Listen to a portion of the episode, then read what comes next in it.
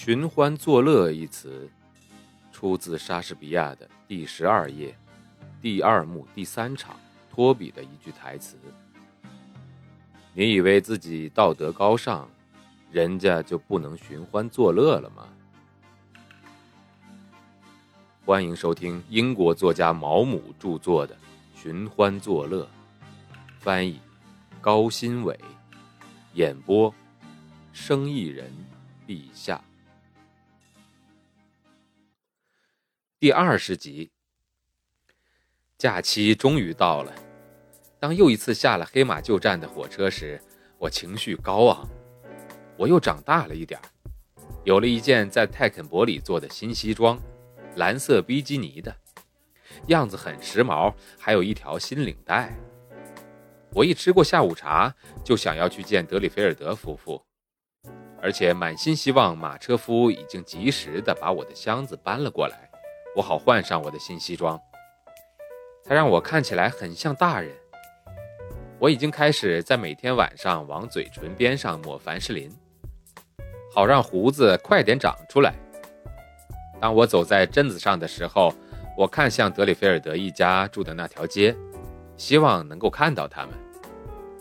我很想进去打个招呼，但我知道德里菲尔德早上要写作。而德里菲尔德夫人早上总是不易见客。我有很多有趣的事情想告诉他们。我在一百码的赛跑中得了冠军，在跳栏比赛也拿了亚军。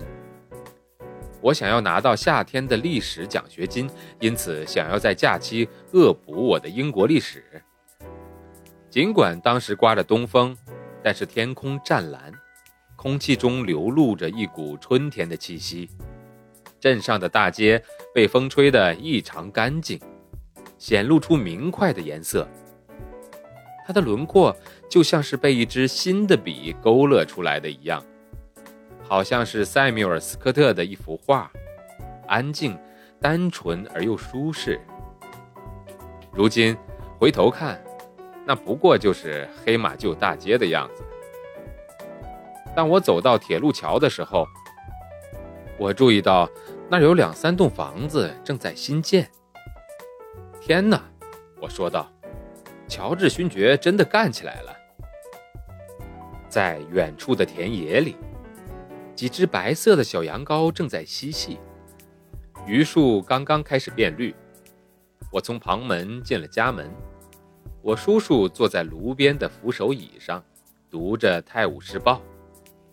我喊着我的婶婶，她就走下楼来，尽是皱纹的脸颊由于见到我而激动地泛起红晕。她用她那消瘦的、衰老的手臂揽住我的脖子，说了一堆好听的话。你怎么长大了这么多呀？我的老天爷呀！你马上就要长胡子了。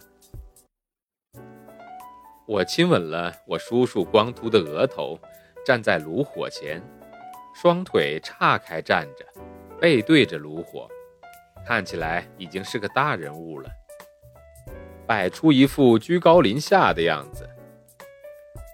接着，我上楼去向艾米丽问好，到厨房跟玛丽安握了握手，又去花园跟花匠打了个招呼。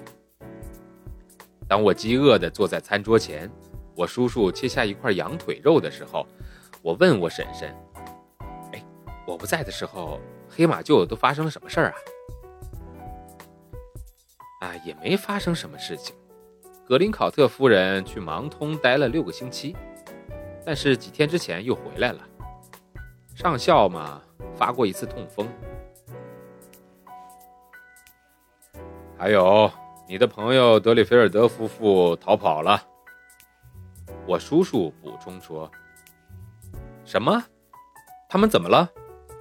我惊叫道：“逃跑了！他们有一天晚上带着行李直接去了伦敦，留下了一屁股债。他们没有付房租，也没有付买家具的钱。他们欠肉店老板哈里斯将近有三十英镑呢。不会吧？这太可怕了！”我说道。“这已经很差劲了。”我婶婶说。“可是……”他们好像还差了女佣三个月的工钱没有付呢。我一时目瞪口呆，并且还觉得有一点恶心。我想以后你会对于你婶婶和我不认同你交往的人，应该保持谨慎了吧？是个人都会可怜那些被他们欺骗了的生意人的。我婶婶又说：“他们呢？他们活该，谁让他们给这种人赊账呢？我觉得任何人都能看得出来，他们除了投机分子，什么都不是。”我一直好奇他们为什么到这儿来呢？他们不过是想来炫耀一番，而且。我猜他们可能觉得这儿的人认识他们，所以他们能更容易的赊账。我觉得这个说法不太合逻辑，但是由于我太过震惊了，便没有和他们争论。我一有机会便去问玛丽安对这件事情的了解。令我十分惊讶的是，他跟我叔叔和婶婶的看法截然不同。他咯咯的笑了起来。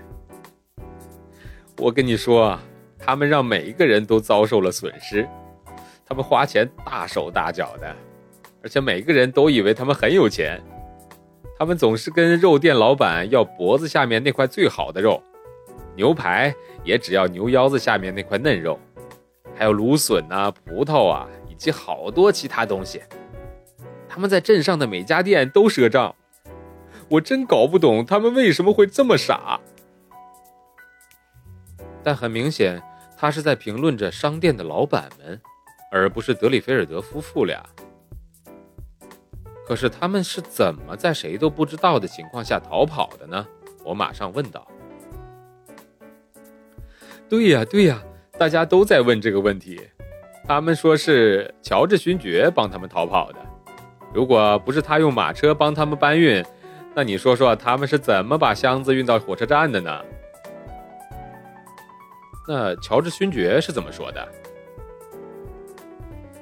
他说他知道的不比月亮上的人知道的多。大家发现德里菲尔德他们夜里逃跑了之后，镇上出现了很少有的骚乱，这真是好笑啊！乔治勋爵说他从来不知道他们破产了，而且他跟大家一样惊讶。但是我才不信他的鬼话！我们都知道罗西结婚之前他们之间的那点事儿，而且我跟你说呀，这话我只告诉你哦，我才不相信他们的关系就在那个时候结束了呢。有人说去年夏天看见他们在田野里面散步，而且乔治勋爵几乎每天都去他们家。本章节播放完了，欢迎订阅。